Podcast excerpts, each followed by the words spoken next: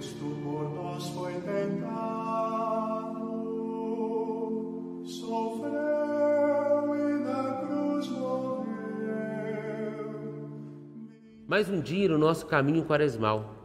Hoje meditaremos a palavra em Romanos, capítulo 4, versículo 13 e versículo 18. Diz assim: Não por causa da lei, mas por causa da justiça, da fé, que a promessa de receber o mundo em herança foi feito a Abraão ou a sua descendência.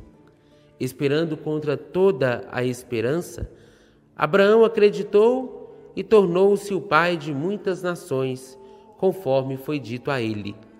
Assim será a tua descendência.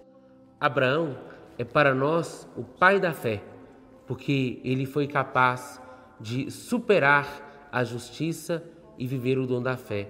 Foi capaz de esperar contra toda humana esperança. Que nós também tenhamos a fé de Abraão e nos entreguemos sempre nos braços do Criador.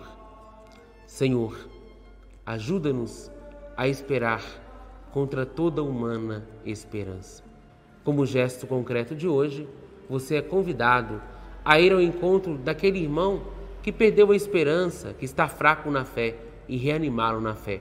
Com uma palavra, podemos transformar as pessoas.